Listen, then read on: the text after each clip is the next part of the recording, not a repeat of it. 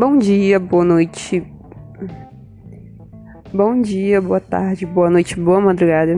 Eu me chamo Keila, eu sou concurseira e esse podcast é destinado a trazer conteúdo jurídico de forma a auxiliar na, nas provas objetivas, provas, provas discursivas, provas orais e farei o máximo para trazer temas de forma bem aprofundada, comentar artigos de lei, comentar alguma jurisprudência, algum julgado em específico, de forma sempre a transformar o podcast numa extensão dos nossos estudos.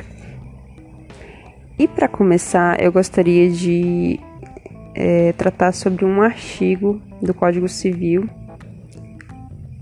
que é bastante confuso, as pessoas não entendem geralmente. Então, é o artigo 343 do Código Civil. 392 do Código Civil.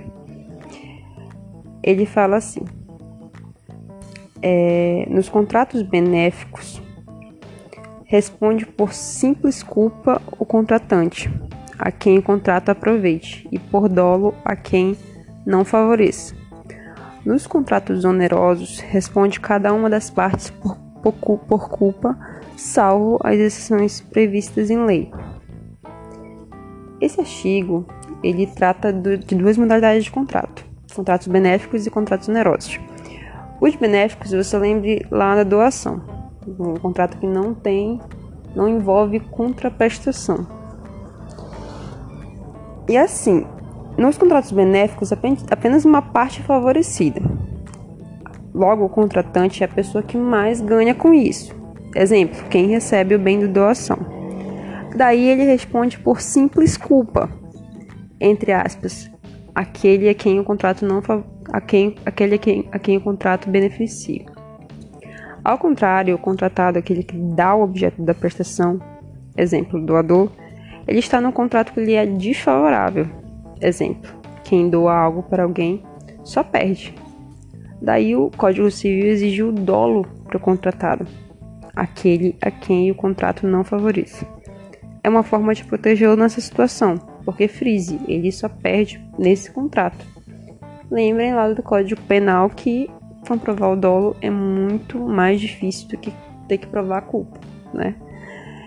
Já nos contratos onerosos, ou seja, há uma equiparação jurídica, né? há uma certa isonomia.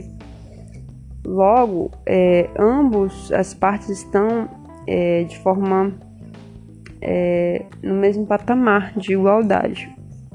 A entrega do objeto e a, e a respectiva contraprestação. Exemplo mais comum é o contrato de compra e venda. Então, cada uma das partes responde por culpa. Quando se fala em contratos onerosos, há exceções previstas na própria lei, mas é, essa, é essa é a única especificidade, especificidade do contrato oneroso, que não se aplica ao contrato benéfico. Então, espero que vocês tenham entendido e até a próxima.